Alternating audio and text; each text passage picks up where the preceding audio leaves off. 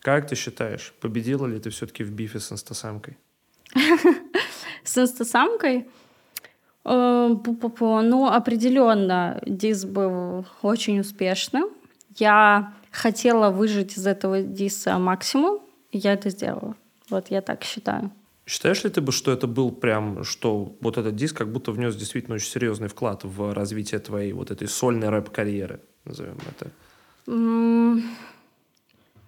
Даже не знаю, если честно, потому что э, ну, это, наверное, такой... Мне просто кажется, что трек Барби Сайз больше вклада внес, чем вот это. Потому что это был, не было чем-то новым для людей. Потому что уже в треке Барби Сайз я уже подала себя как рэп-исполнитель.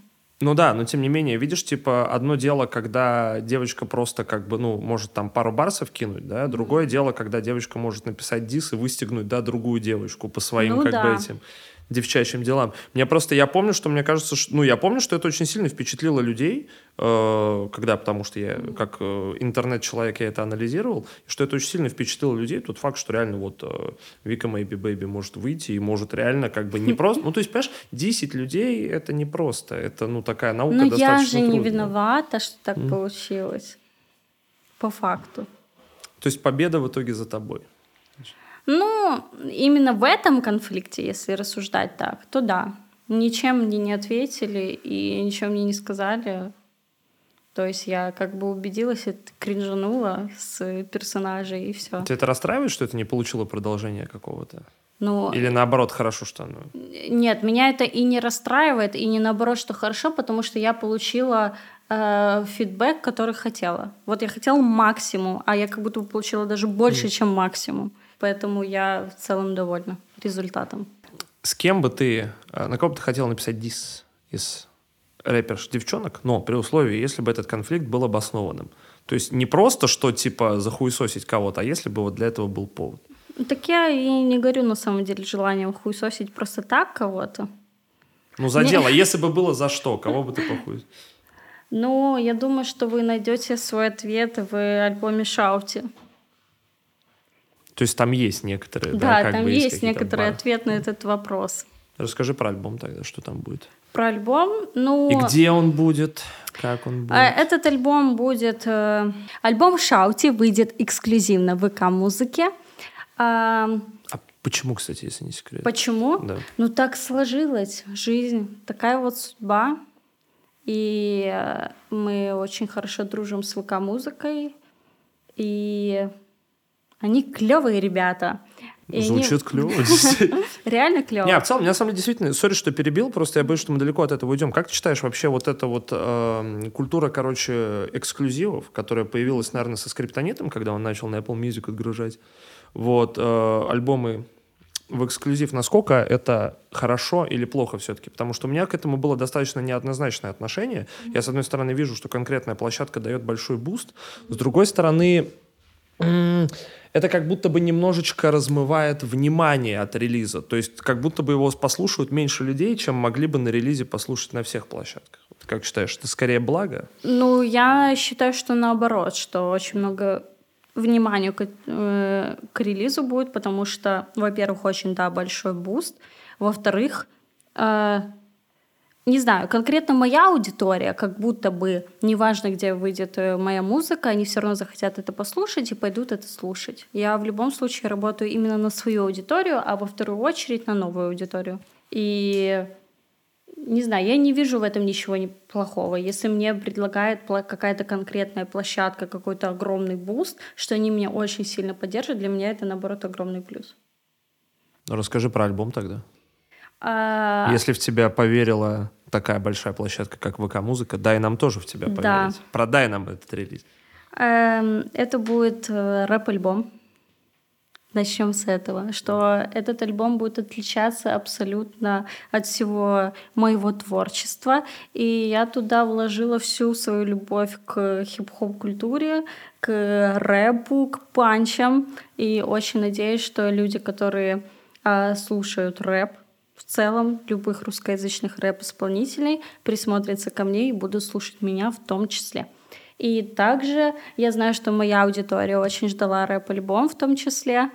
И я думаю, и что их этот альбом очень сильно порадует. Почему э, фанаты френдзоны угу. должны послушать релиз Шаути? Э, во-первых, я надеюсь, что ребята выросли.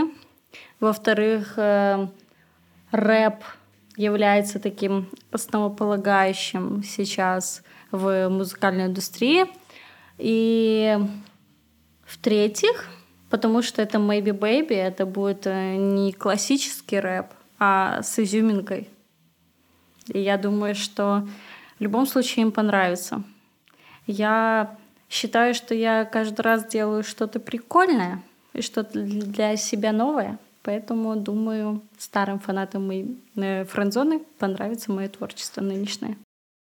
Почему, как тебе кажется, все-таки разговаривать вот труднее, чем исполнять что-то? Ну, наверное, у меня просто триггер а, какой-то образовался с самого О, начала. Я тебя пинаю, извини, пожалуйста. Да? Нет, ты Мне пинаешь просто... кроксы. А, не, я свои кроксы с собой ассоциирую. Это как будто мое ну, вот, ага. пространство. Когда так, образовался триггер. Э, мне кажется, что все считают, что я глупая. И если я что-нибудь скажу, все будут думать, что я глупая. И не умею разговаривать. Но я в целом реально не умею разговаривать. Потому что это очень мало делаю. А тебе страшно как-то быть глупой в целом? Ну, то есть, что тебя оценят не так, как ты оцениваешь себя? Нет, не особо страшно. Скорее просто я люблю говорить глупости. Mm. Как-то так. Или, например, я, например, музыкант, но артист, но особо не шарю, да, в, как, в каких-то деталях. И вот из-за этого мне кажется, что меня посчитают глупой. И вот это, наверное, не очень. Вот эта глупость меня, наверное, триггерит. Профессиональная. А мне кажется, что, знаешь, э, вот когда ты, ну, кажешься глупым угу. Или там некомпетентным. Наоборот, мне кажется, что тебя могут осудить типа коллеги-артисты, что такие, мол, ха, вот как ты делаешь такую музыку, если ты в этом не разбираешься. Но людям, как будто бы именно зрителю, наоборот, вообще, мне кажется, что, короче, зрители кайфуют, э, когда кто-то там глупо себя выставил или угу. некомпетентен, потому что, с одной стороны, они так себя чувствуют лучше, типа, что не такой уж он и крутой, он, угу. в принципе, такой же, как мы. И у них создается приятная ассоциация. Поэтому очень много глупых людей оправдывают тем, что да он простой, он такой же, как угу. мы, да, он в чем-то не разбирается, поэтому э, ты, люди чувствуют духовную Но, связь. как бы есть одно большое но в этом. Я-то крутая, клевая, mm. понимаешь? А ты как себя воспринимаешь? Скорее как? Ну вот. Ну, такую, такая я веселая, с каким-то приколом своим. Но ты при этом... Э, я просто почему спросил? Я такую штуку отметил, что э, я смотрел твои предыдущие интервью, какие-то разговорные видосы, uh-huh. и там ты там говорила о том, что ты э, хорошо училась в школе, что там uh-huh. училась в музыкалке. Потом, когда поступила в университет, ты говорила о том, что тебе казалось, что люди вокруг тебя э, как бы предвзято к тебе относятся, потому что у тебя легко получается учиться, потому что uh-huh. тебе да uh-huh. легко дается учеба. И почти в каждом своем разговорном видосе ты манифестируешь то, что ты такая: я клевая, я крутая, я прям лучше всех. И я на самом деле ни в коем случае не хочу это осуждать, потому что я, в принципе, бы с этим согласился, но mm-hmm. мне интересно, насколько тебе самой важно репрезентовать себя как самую крутую, как клевую, то есть быть в каком-то, э, как сказать... Ну, для меня нет такой установки, что мне нужно доказать всем, что я классная, клевая. Такого нет на самом деле. Просто э, я считаю себя классным, веселым человеком. И если мне человек интересен какой-то, mm. я буду с ним такой вот веселый, классный. Если нет, то мне как бы и доказывать не хочется. Если кто-то плохо про меня думает и думает, что я не клевая, ну ладно. А я тебе интересен как человек? Вот. Ну да, мне кажется. Поэтому... Мы-то в целом общались, поэтому... Поэтому мы здесь собрались. Да. Просто а, мне вот опять же интересно, ты говоришь о том, что тебе трудновато говорить, но при этом у тебя достаточно как-то лихо, да, и вполне э, результативно получается выступать. Mm-hmm. Не кажется тебе, что это... Не кажется ли тебе, что это потому, что э, когда ты артист и когда ты находишься на сцене, все равно между тобой и зрителем есть какое-то пространство образа артиста, наверное. То есть между вами все равно есть прослойка. Типа mm-hmm. человек пришел посмотреть на тебя, и он как бы, как будто бы находится в немножко зависимом положении. Нет у тебя такого ощущения? Я просто часто об этом думал, а вот положение артист-слушатель. Ну, скажем так, когда я на сцене, мне достаточно легче себя вести, чем вот даже сейчас сидеть разговаривать с тобой, потому что, наверное, я делаю то, что я умею, и то, в чем я уверена. Поэтому с этим вообще нет проблем. И даже я также люблю разговаривать со сцены, с ребятами, которые пришли на концерт. И не знаю, это все как-то все очень, как это, плавно и происходит. Органично. Органично происходит, да, спасибо. Да. Вот.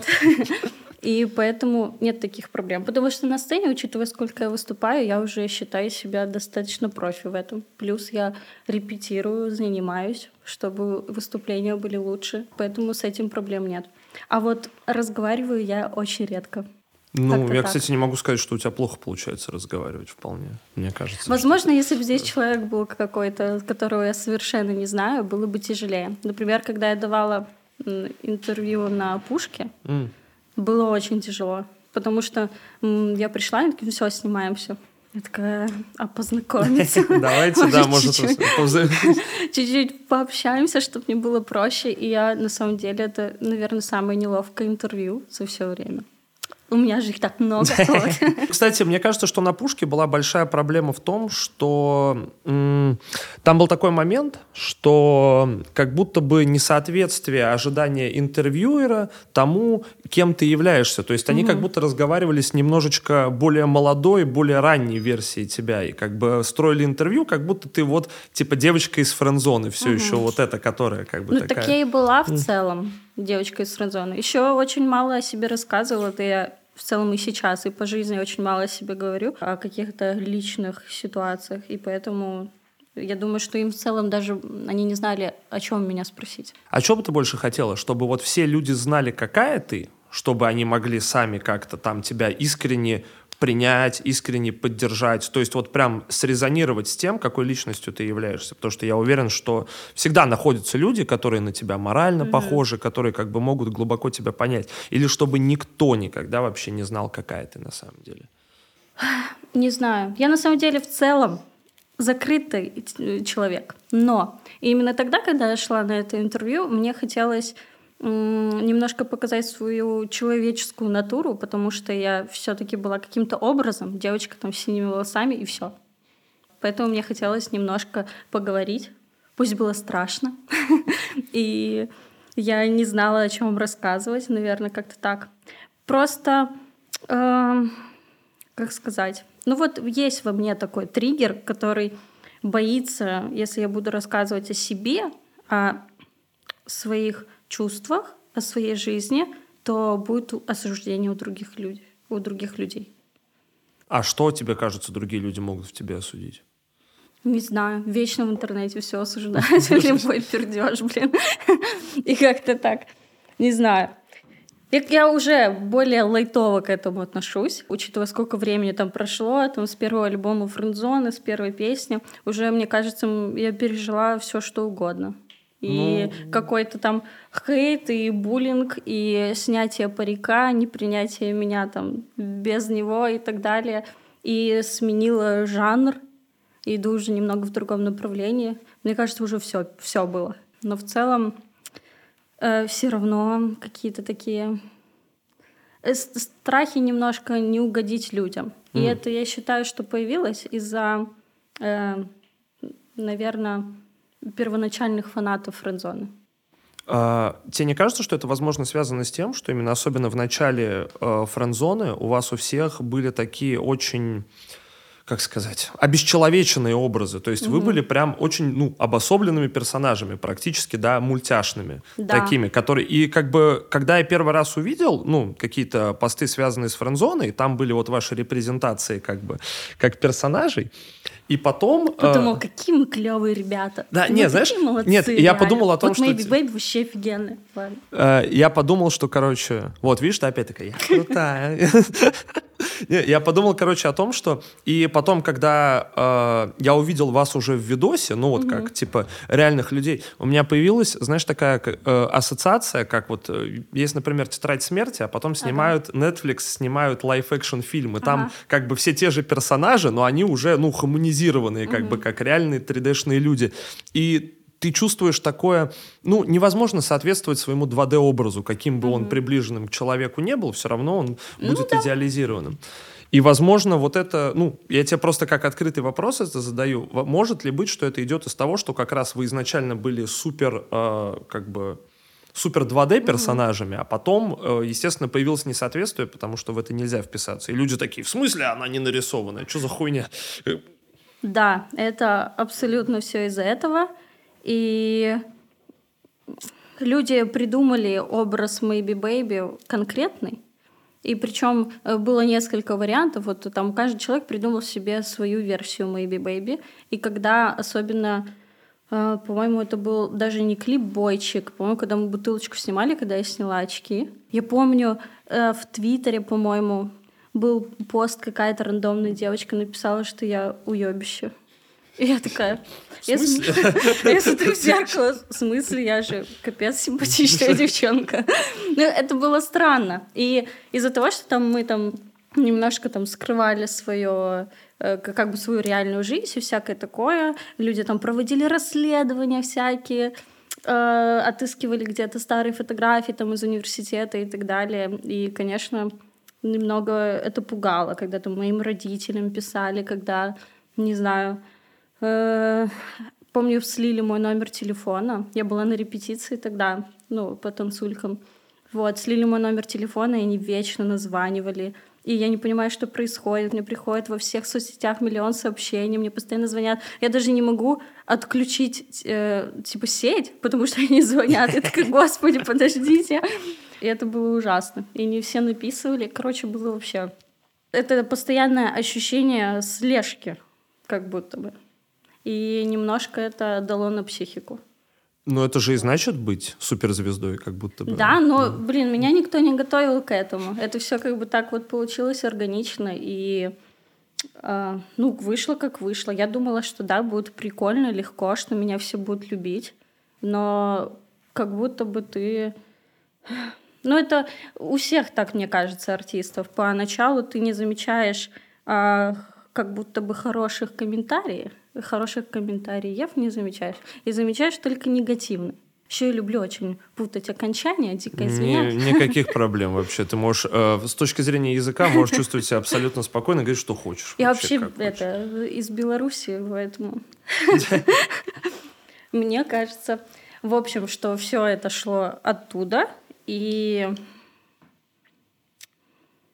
было, было немножко сложно. Мне кажется, какое-то время, наверное, 19-20 год, вот я сняла парик в 2020 году, в 1 июня, и вот 19 и 20 год мне было сложно морально. А, мне знаешь, что кажется? Что вот эта вот штука с становлением артистом очень похожа на то, как дети смотрят на взросление. То есть, mm-hmm. когда ребенок думает, сейчас стану взрослым, и у меня будут, я смогу гулять сколько хочу, покупать пиво, у меня будут свои деньги, меня будут везде пускать, все меня как бы будут признавать за равного. Никто же, ни один ребенок никогда в жизни не может себе представить спектр ответственности взрослого человека. Они видят только плюсы. Точно так же, типа, no-name условный, uh-huh. который хочет стать артистом, видит в становлении артистом только позитивные стороны, что я буду богатый, я буду кайфовать, у меня будет красивая одежда, все будут рады меня видеть, за мной будут бегать люди и пытаться мне там волос с жопы оторвать, угу. чтобы положить его в ziplock. И никто никогда не думает об отрицательных сторонах. То есть как будто бы пока действительно ты это не проживешь, ты не можешь себе представить, что там... Ну, кстати, один момент хочу поправить, что э, из-за того, что я постоянно ходила в парике, у меня не было такого. Первые, например, там 18, половина 18, 19, половина 20 года, то есть два года прошло. Эти два года не было такого, что меня вообще как-то массово узнавали люди на улицах, потому что я ходила в парике. И, ну, вообще, типа, всем было все равно. Я еще достаточно э, по жизни просто одеваюсь, там, штаны, толстовка, капюшон, ну, как-то более незрачно. И в целом я не люблю ходить по улице, вот, передвигаясь на машине. И как-то не было такого какого-то пристального внимания от людей, поэтому я не ощущала вот эту звездную флюиду, скажем так. Вот звездой я себя чувствовала только на концертах. А ты помнишь, когда это началось в жизни? То есть, когда ты поняла, что вот mm-hmm. твоя как бы бытность э, исполнителем и человеком, они соприкоснулись. Больше вы уже не расцепитесь. Вот в двадцатом году я сняла парик. И, наверное, двадцатый год был немножко сложный в плане, там, кор- коронавирус был, я постоянно ходила в маске, тоже всем людям было пофиг, никто особо не узнавал. Наверное, двадцать первый год, лето, когда ну, ты там ходишь в топике, в шортиках, и в целом Тебе твое лицо открыто, да. И все в 21 год вот все начали обращать внимание. Наверное, это тогда было. Как-то так. Знаешь, да, прошу прощения, что тебя. Говори больше. Говори больше. Мне все время, мне все время ебут мозги в комментариях, что я много говорю, поэтому. Да? Видишь, я тоже прогибаюсь, как бы, видишь, я как бы. Ну, это, это хорошо, это хорошо. Мне так проще, на самом деле. Когда ты много говоришь, мне проще, я себя комфортнее ну, чувствую. Мне кажется просто, что в интернете, блядь, нету ни одной вещи, на которую не нашелся бы человек, который ее покритикует. Ну, то ну, есть да. я начал замечать, что любую собирают, блядь, а, котятам деньги, да, каким-нибудь инвалидам, ну там, я не знаю, да, типа и люди просто пишут, да лучше усыпите их, они же страдают, ты думаешь, да, блядь, сколько можно, на любой... Ужас, не надо усыплять котят. Не усыпляйте котят, не надо, Ужасно. друзья. Просто, и реально, мне кажется, любую вещь в интернете, и найдутся люди, mm. которые потому что у людей же тоже есть много причин ненавидеть. Некоторые хейтят не потому, что реально не любят, а просто mm-hmm. потому, что они не хотят. Например, не знаю, все твои одноклассники слушают Maybe Baby, и ты такой, а я своих одноклассников ненавижу, блядь. Значит, они у меня ассоциируются с ней, я ее тоже ненавижу, нахуй. Жесть. То что есть... я вам сделала? Я просто подсветила себя, как бы дала людям возможность себя обсуждать. А, мне интересна такая штука. Ты а, Хотя со мной, наверное, сейчас не согласятся. У нас половина, наверное, русской музыкальной индустрии это больше персонажи, чем реальные люди. Но у тебя вот именно как будто очень остро чувствуется по твоим видосам сепарация Maybe Baby как персонажа и вот Вики как человека. Угу.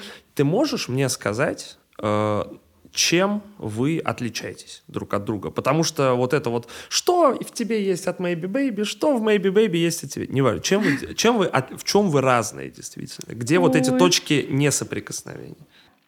А чем отличается Maybe Baby от Вики?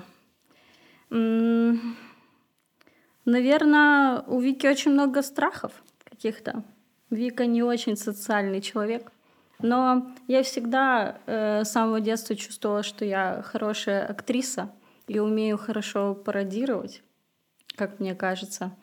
Э, и умею хорошо управлять своим голосом. Пусть я там не гениально пою, но у меня есть как это способность, которую, мне кажется, я на данный момент очень хорошо развиваю, исполнять песни — разными способами. Разными голосами. Так. Да. Мне кажется, это тем более можно заметить в новом альбоме, который вышел в Шаути.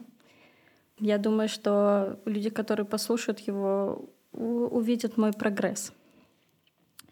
И мне кажется, что Maybe Baby очень уверенная в себе девушка, и я пытаюсь от нее это впитывать и быть такой же, как она. Я понимаю, что я — это и есть она, и иногда я чувствую себя максимально эм, крутой, офигенной девчонкой, и прям сливаюсь с ней воедино, но Вика иногда дает о себе знать.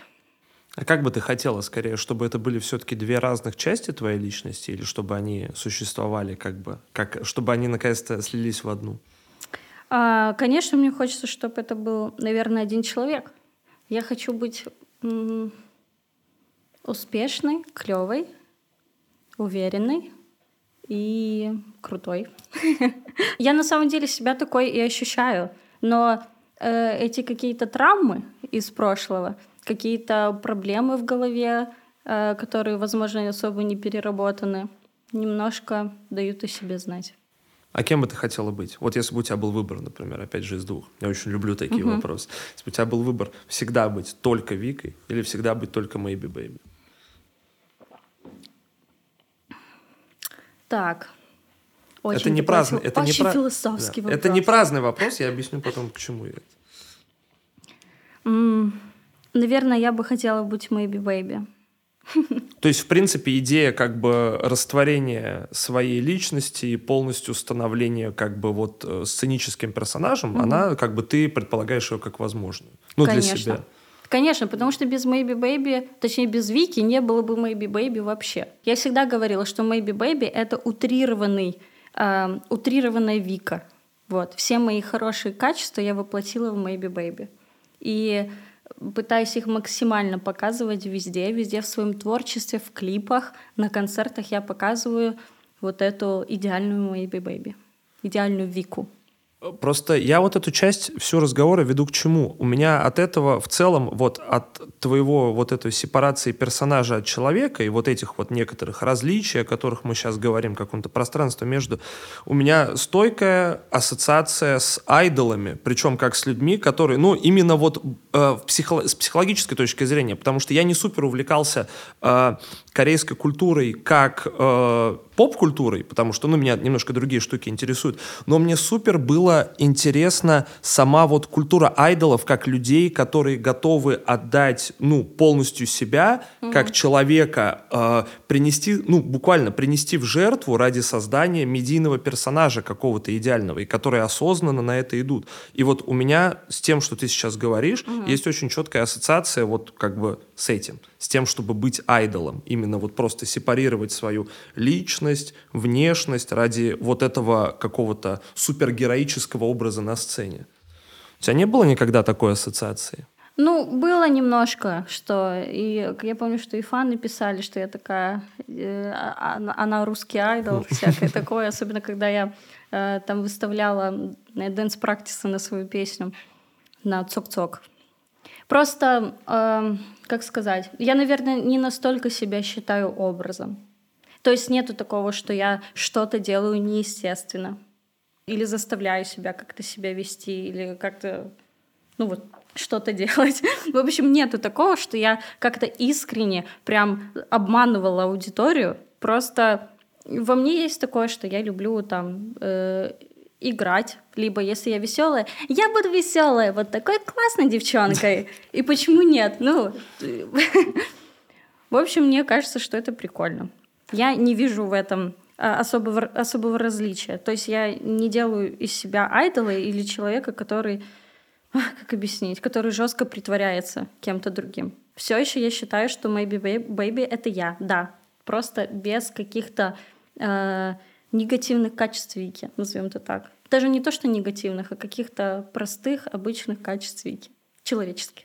А есть разве что ты говоришь просто про притворство так, как будто это что-то плохое. Мне кажется, что это же на самом деле, ну, притворяться круто наоборот. И чем мастерство актера как раз-таки в том, чтобы, ну и артиста, широко говоря, как угу. будто бы в том, что он может сыграть максимально неорганичного для себя персонажа. То есть буквально погрузиться, да, в любую шкуру. Ну да, так-то по фактам.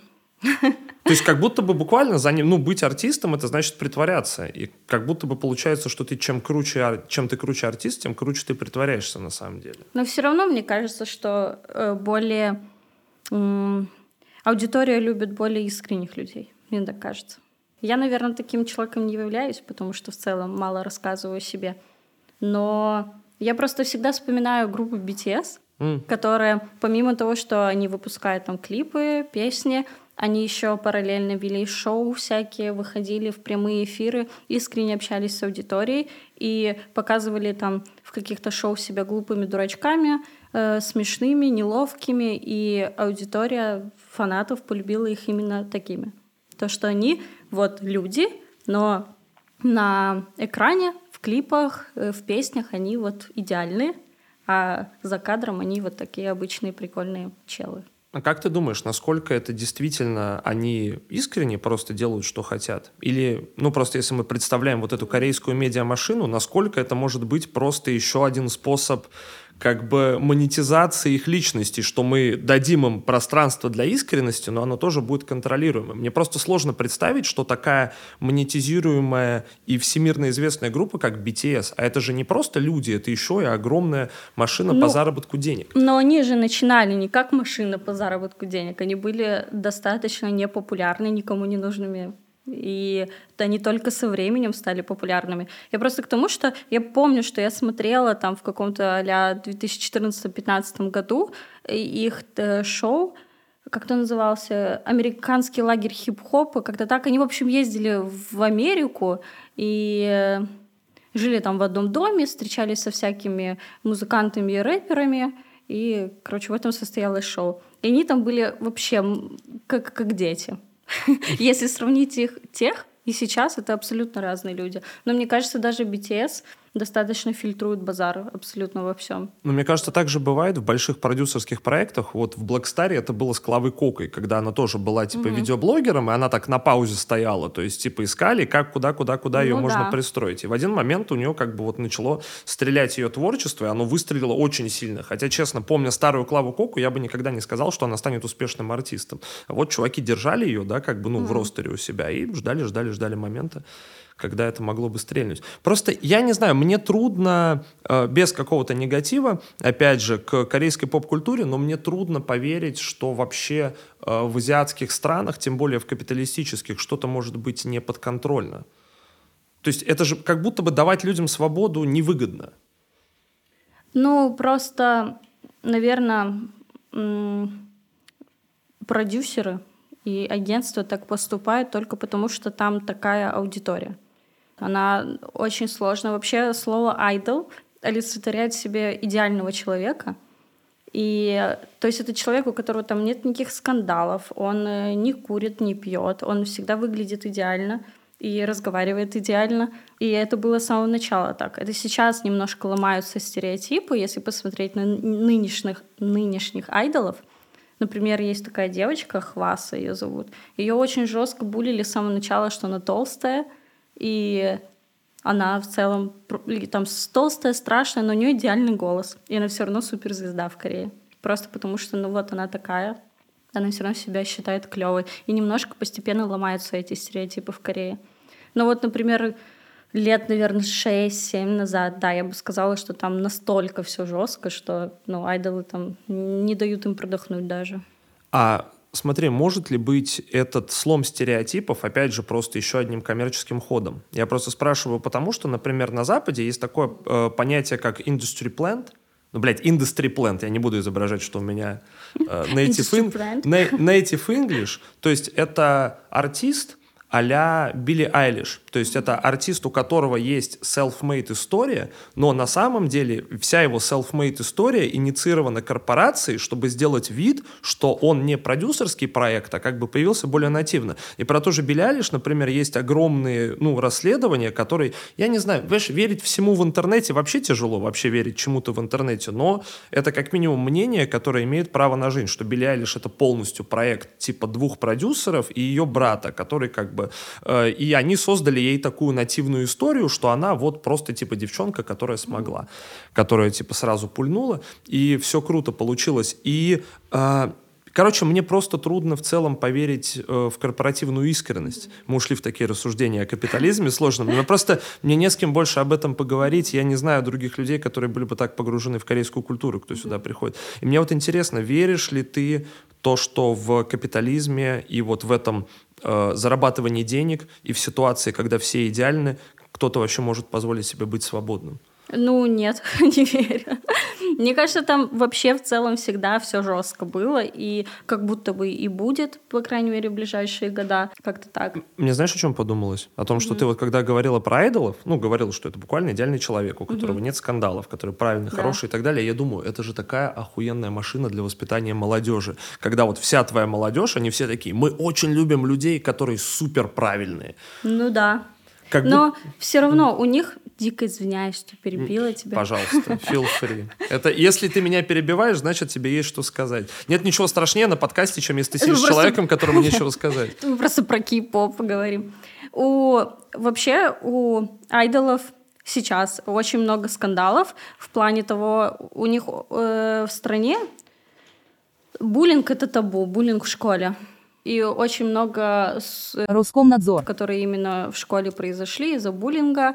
Очень много подростков и детей э, там падают с крыши и так далее. И для них такое, если айдол э, когда-то булил в школе детей, то все, даже не важно, что там ему было 13-14 лет, ты, типа, тебя отменяют жестко. У них очень жесткая культура отмены, но мне кажется, что почему-то она работает в женскую сторону больше, чем в мужскую. Потому что было несколько раз э, такое, что обвиняли э, в буллинге парней, и они до сих пор существуют в коллективах. Потому что, мне, возможно, это из-за вот этой как бы мужской гендерной социализации, в которой буллинг в целом, ну, как сказать, э, во многих мужских институтах буллинг — это способ взаимодействия. Ну, не буллинг, а выяснение личных границ друг друга, типа. И вот это вот, кто лох, да, а кто крутой. Это, ну, практически способ взаимодействия. Поэтому, возможно, все мужчины во всем мире к этому относятся более терпимо. Я понимаю, но там, э, на самом деле, в Корее почему-то это до какой-то жести доходит. Есть дорама «Слава» называется на Нетфликсе. И там прям ярко показывают, как девчонки булили одну девочку, прям брали плойку и прижигали ей кожу. И типа это реальность, типа на самом деле так в Корее происходит. И непонятно почему, то ли из-за того, что они думают, у них же есть такое, uh, и они очень зациклены на внешности идеальной, так как у них очень популярны операции пластические. Я и... помню вот этот вот знаменитый э, колбу с обрезками челюстей, которая стоит в клинике пластической хирургии, такая вот хуйта ну до потолка. Да, и в целом, из наверное, ну мне так кажется, из-за того, что у них есть такое понятие, как э, стандартная красота, вот это идеально, которая не вс- абсолютно все стремятся, и дети, если там э, ребенок уродливый для них, они начинают его жестко булить. Ну, как бы, если почитать эти истории, на самом деле, они просто ужасные. И, ну, реальность, на самом деле, очень страшная. Мне кажется, нигде так не булят детей, как в Корее. Мне, знаешь, еще вот забавная мысль тоже пришла. Я думаю, что ты как бы ты со мной вряд ли согласишься, но мне сейчас я просто как человек, я очень мало знаю Южной Корее, uh-huh. но в силу определенных событий в жизни я очень много знаю Северной Корее. Uh-huh. Вот и я честно могу сказать, как будто бы то, что ты рассказываешь, э, в Северной Корее это просто зеркальное отражение того же, только через призму тоталитаризма. Там точно так же вот эта унификация того, как люди могут выглядеть, uh-huh. только по негативному признаку. Если здесь ты должен выглядеть так, чтобы быть красивым и всем нравиться, тут ты должен выглядеть так, потому что ина... у тебя нет другой возможности. Mm-hmm. В любом случае, и там, и там у людей есть какой-то стандарт внешности, и там, и там есть очень жесткий отбор относительно твоей биографии. То есть здесь, например, ты не можешь стать айдолом, если ты там кого-то булил в школе, а в Северной Корее ты не можешь получить какую-то не знаю, построить карьеру или нормально жить, если у тебя, например, в семье кто-то из твоих родственников был каким-нибудь там предателем, да, или как-то расшатывал режим. То есть как будто бы это просто две стороны, зеркальное отражение друг друга, просто одна через призму вот этой свободы, другая через призму тоталитаризма, как ну будто да. бы оно по себе очень близко. Это очень интересный культурологический вопрос, на самом деле. Я рад, что ты его подняла. Наверное, мне больше не с кем было бы об этом поговорить. Ну да, есть такое. Наверное, за это я люблю э, как минимум Петербург, потому что я тут живу. А Мне ты до кажется... сих пор ненавидишь петербуржцев? Я? Ты во вписке три года назад сказала, что ты ненавидела петербуржцев, когда приехала. Мне вот было интересно спросить. На самом деле у меня много друзей петербуржцев, но э, это на, сам, на самом деле такое мнение сложилось у меня именно в университете, потому что все, кто был из Петербурга, мне казалось, что меня ненавидели. Ну даже не то, что казалось. Я когда заканчивала университет, меня не позвали на выпускной. В смысле? Не знаю, потому что я слишком классная. О, они такие, все, ее не займем. На ее фоне мы будем выглядеть плохо. Ладно, на самом деле, типа, я, я сейчас понимаю этих людей, но для меня все равно как-то странно, что мне так кажется, до сих пор кажется, что я-то ничего плохого не делала. Я просто существовала в рамках университета и делала то, что мне нравится. Никому не, типа это не делало плохо, никто-то бы за меня не страдал. Но почему-то вот так получилось. Знаешь, возможно, люди так себя ведут по той причине, что, типа, вот ты не вливаешься с ними в коллектив, и у них mm-hmm. сразу ощущение, что если ты с ними не общаешься, то, значит, ты считаешь, что ты лучше, чем они. И они mm-hmm. начинают находить этому подтверждение и думать, типа, а почему она так плохо думает о нас, хотя ты ничего им не говорила, но как будто бы ты своим поведением даешь им понять, что ты плохо к ним относишься. Это вот эта ну, стадная, ну, э, коллективная психология ну, стран. Ну, была небольшая причина, Просто я в университете была председателем э, студенческого совета факультета. Я понял, все, я понял. А ребята, которые э, учились в моей группе, они были, э, входили в правком, и они меня не очень любили. Просто когда я пришла в, в студенческий совет, у нас так получилось, что именно на нашем факультете особо не развивался студенческий совет, а я пришла такая, я хочу его сделать, поставить, чтобы было все клево. А вот у меня вопрос университетских времен, что людей приводит в студсовет? Потому что я был вообще в ахуе. Ну, то есть я, я, я существовал просто, я как э, пацан с района, для меня любые вот эти взаимодействия с властью mm-hmm. в виде э, университетских, типа, вот правкомов, студсоветов, я думал, что люди, почему люди туда идут? А я... потом они тройную стипендию начинают получать, и я такой, сука. Нет, даже дело не в этом, я даже не знала, что можно стипендию получать. Но я, да, несколько лет э, из-за того, что я хорошо училась, я получала стипендию. Там все равно от оценок зависит. Я была Скажем так, я, меня привлекала эта сторона, что я могу делать какие-то мероприятия в университете, развлекательные в том числе, какие-то концерты проводить и так далее, в честь каких-то мероприятий и праздников. Меня эта сторона очень сильно привлекала, и поэтому я была в студсовете. И для меня это было как развлечение, очень хорошее. То есть это такая большая артистская отдушина. Да, типа да, да, да. Я такая, так, я сейчас сделаю конкурс, и Мисс Осень, вот это будет разве. И всем будет весело, всем будет прикольно. Думаю, мне это нравилось. Когда ты не просто учишься, но когда у тебя в жизни есть только университет, ты ищешь какие-то другие э, дороги. Вот для меня это был студсовет, и я тогда в то время начала танцевать кей-поп.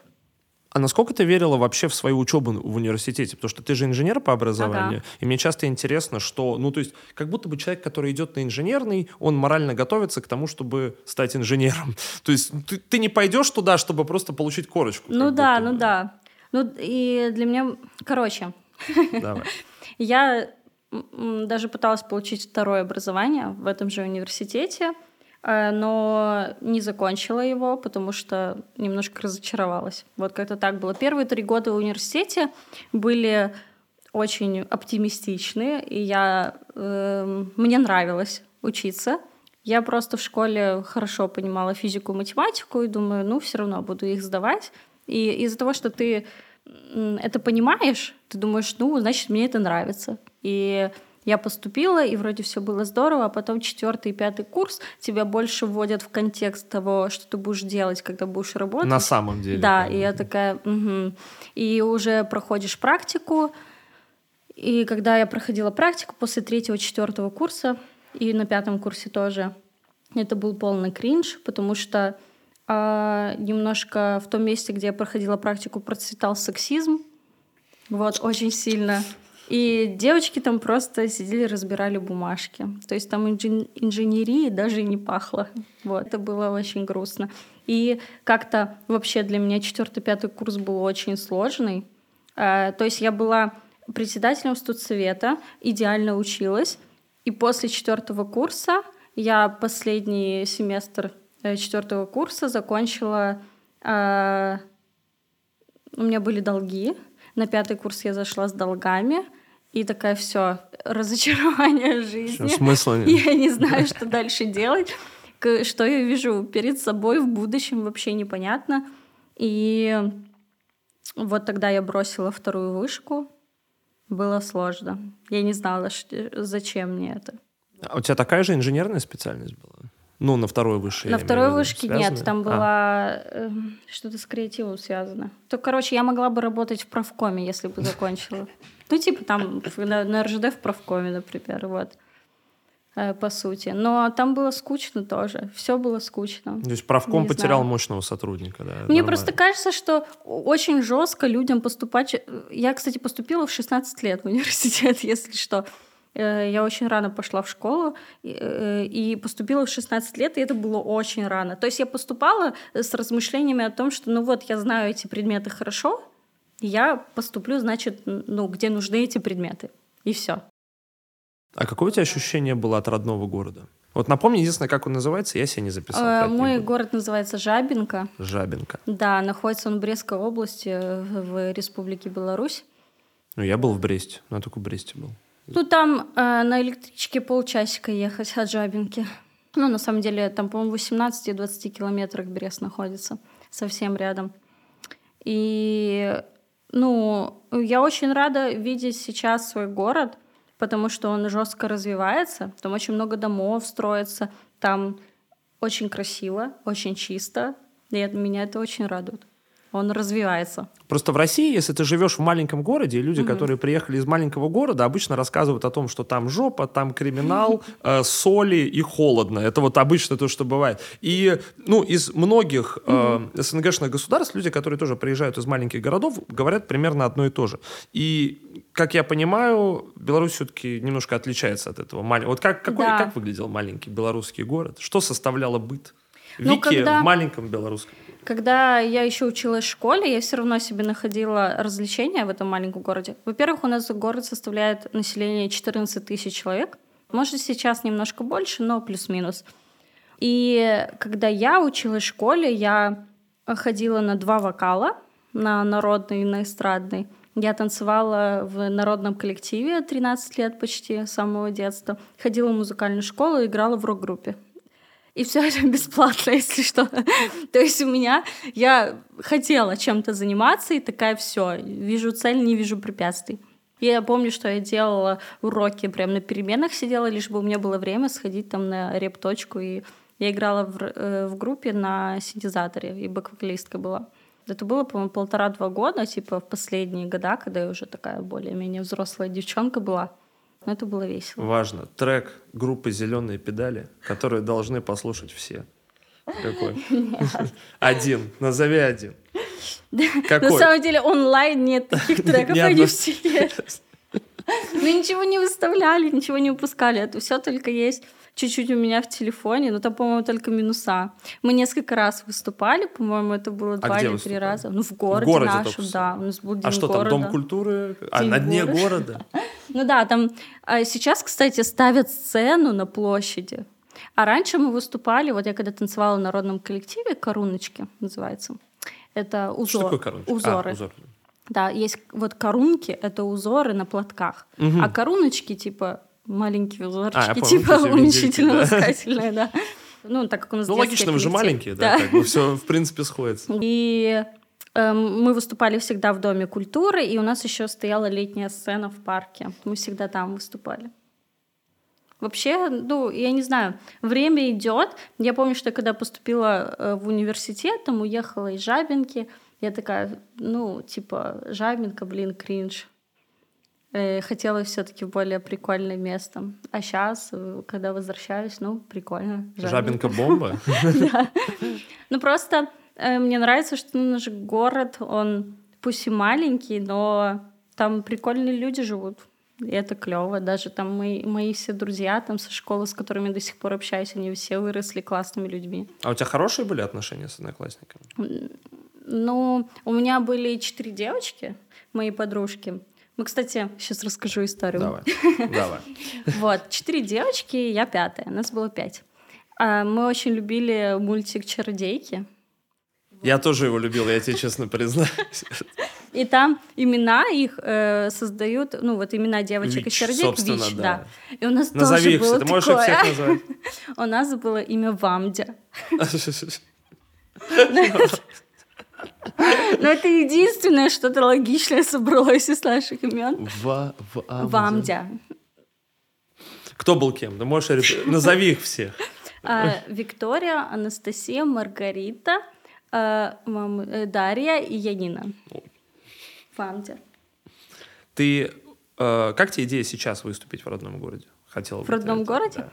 Ну, было бы прикольно. Где-нибудь на летней сцене Дома культуры какой Все собрались. Ну, в Доме культуры вообще было бы классно. Я там всю жизнь выступала. Мы там постоянно репетировали с э, коллективом. И Это, конечно... Я вот просто сейчас вспоминаю, и вот коллектив мой — это, наверное, самое такое яркое воспоминание из прошлой жизни, из детства.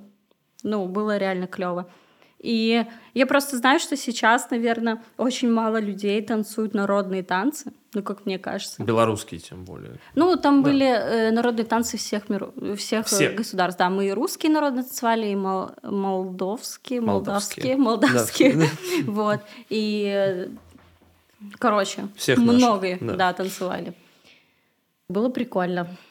Просто сейчас немножко дети слишком современные, как мне кажется. Думаешь? А, мне кажется, наоборот. Э, короче, ну, когда, ладно, когда я был маленьким, мне тоже казалось, во-первых, у нас из развлечений ты просто рассказываешь, я ходила сюда, я ходила туда, здесь играла. У нас из развлечений были э, пиво Степан Разин, сигареты Винстон Синий и катание на метро. Вот такие у нас были занятия. Как на метро! Метро, метро очень круто было. Вот, и тогда, конечно, нам тоже казалось, что какие-то... Вообще, нам казалось, что любые занятия, которые не связаны с тем, чтобы проебываться на улице, это кринж. Тем более какие-то народные танцы. Но спустя много, я, много времени я понимаю, что насколько насколько прикольные, более счастливыми были люди, молодые, которые реально участвовали в каких-то коллективах, у которых было коллективное творчество. Потому что, ну, наши попытки в творчество, они были условно деструктивные. Если мы читали рэп, то мы читали рэп, чтобы кого-то обхуесосить. Если мы рисовали, то мы рисовали на стенках, ну и так далее. Как бы просто чтобы а, из чувства протеста, чтобы что-то попортить. И когда у людей есть созидательное, причем еще культурно обоснованное творчество, это оказалось пиздец как круто. Жалко, что я там в 28 лет только это понял. Да, вот это было здорово. Я бы сейчас э, всему молодому поколению бы посоветовала куда-то вписаться, потому что мы постоянно ездили на какие-то соревнования, э, в другую страну ездили на фестивали, и это было очень круто. Мне очень нравилось. Я помню, что нас пригласило белорусское казачество к себе на базу в Брестской области. Мы поехали, мы там катались немножко на коняшках, кушали и, в общем, чилили с белорусским казачеством. И с конями. Да, с конями. Ну, это просто прикольно было. А, ты часто в Беларусь ездишь сейчас? Ну, стараюсь раз в полгода точно ездить. Три причины, почему каждому человеку нужно посетить Республику Беларусь. А, наверное, первая причина — это люди — Потому что мне кажется, что белорусы самые добрые, толерантные люди вообще во всем мире. Я очень много раз был в Беларуси, у меня не было ни одной конфликтной ситуации ни с кем. Ни... Я даже не могу представить себе, типа, даже когда нас э, эти два ОМОНовца доебали в 5 утра на площади, потому что мой кореш наблевал около памятника, они сказали, чуваки, езжайте домой. Ну, ребят, очень поздно. И мы говорим, да-да-да. И мы остались, полчаса еще просидели, они сделали большой круг, вернулись. Mm. И типа в России нам с первого раза нам просто сказали, пацаны, все, будете трезветь в отделе. Они говорят, блядь, ну мы же сказали, ну может вы все-таки поедете домой. И я думаю, если меня второй раз два силовика с автоматами уговаривают поехать домой, надо поехать домой. Не помню, вот вообще люди... Очень люблю Беларусь просто. Ну да. А, первая причина — люди, как мы сказали. Вторая причина Наверное, еда. Я не знаю, э, где бы я здесь не ходила кушать, мне кажется, там все равно, даже во всяких кафешках, ресторанах, вайб э, домашней кухни, а я обожаю домашнюю кухню, это самая лучшая в мире еда. И третье, наверное, природа. Мне все равно она кажется особенной и прикольной. Я очень люблю Минск, Минскую область, там Минское море. И... Что за Минское море, погоди, вот я не знаю. Я не знаешь? Есть Минское море. Ну, это типа... Что, я много раз был в Минске, я никогда не слышал. озеро. Все нормально. Это огромное озеро, там есть э, э, набережная очень клевая, где можно погулять. И в целом там почти не видно конец, и выглядит как Минское море. Оно очень клевое. Там вокруг лес, и очень прикольно чилить. Мы с сестрой э, часто туда приезжаем, заказываем пиццу, ну, точнее, берем с собой и сидим на набережной, кушаем и смотрим. Слушай, я хочу поговорить об очень серьезных вещах. Ага, давай. Все-таки. Э, знаешь, у Лехи Гуфа была строчка. Так все же, почему распался центр? Люди так и не получили ага. того четкого ответа. Угу. Все-таки спустя много лет мы можем ответить на вопрос конкретно, почему распалась френдзона?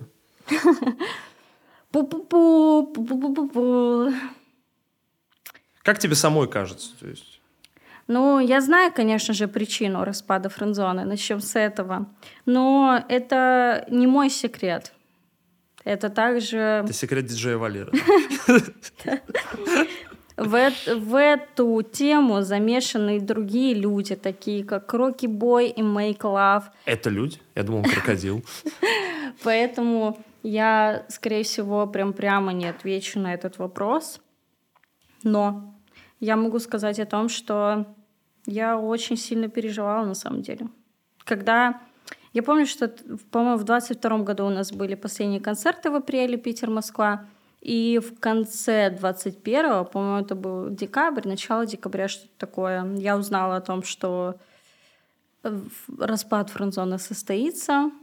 И, ну, я очень сильно переживала, если честно. Типа прям до слез. Для меня это был тяжелый период. Я просто не представляла, что будет дальше. И не понимала, почему именно так. Я знаю, что очень многие ну ладно, может, не прям многие, но типа я видела такие комментарии, что старые фаны там френдзоны э, писали о том, что э, все из-за меня, из-за того, что я единственная продолжила успешную да. карьеру. Битлз распались да. из-за Йоко Оно, да, потому что все виновата да. женщина. Из-за того, что я вот такая продолжила дальше, не начала там, не ушла в спячку, в депрессию и так далее, значит все из-за меня. Но это не так я могу сказать, что это не из-за меня. Вот, это был не мой выбор, и я этого не хотела. Было бы круто, если бы ты сказала, это из-за меня. Кстати, знаете, это из-за меня, если... Ну, я понимаю, типа, почему такое мнение может быть, но даже несмотря на то, что я очень сильно переживала из-за этого раньше и сложно переживала этот период, сейчас я думаю о том, что, ну, наверное, хорошо, что так вышло. Ну, потому как будто что... бы любое развитие лучше, чем стагнация. Mm-hmm. То есть, если что-то меняется, значит, оно живое.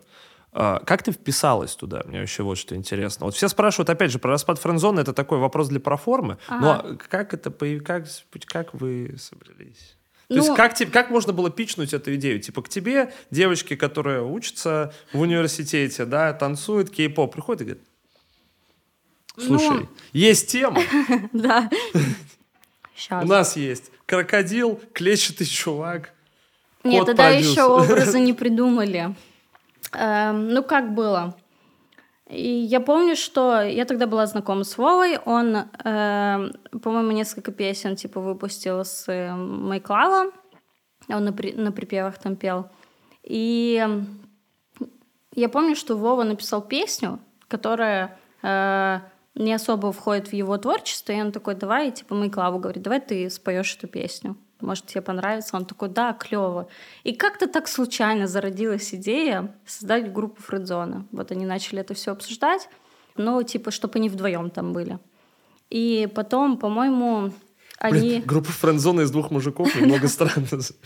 Ну, тогда еще не было же названия, ничего, просто было... А, ну то не, я подумал. Не-не-не, не было названия, ничего, просто, типа, может, там вместе какую-то, типа, группу, ну да, наверное. Потом э, я знаю, что они э, написали песню «Девственница» френдзоны. Мне нужна девственница. Да. И э, Вова подумал, что было бы прикольно, если бы девчонка, типа, пела. Искал, искал, искал он эту девочку, и предложил мне, потому что он не мог никого найти, потому что он хотел найти кого-то подходящего не только по голосу, но и по внешности. И предложил мне. Я помню, что я выгнала всех из комнаты, чтобы я одна записывалась, потому что мне было очень страшно. А ты сразу согласилась? Ты такая, типа, да? Ну, я такая, я попробую, но ничего не обещаю. Я всех выгнала, записала куплет. Они послушали такие, разъеб. Ты такая крутая, ты Я еще помню, что я была супер стеснительная, вот так вот записывала. И, ну, для меня это был очень большой стресс. Но им понравилось, и такие, все, начинаем втроем работать, не начали думать над названием и как нам зайти на публику. А кто предложил название, кстати? Название, по-моему, это был Джуб. Он прав, он был прав. Он был прав.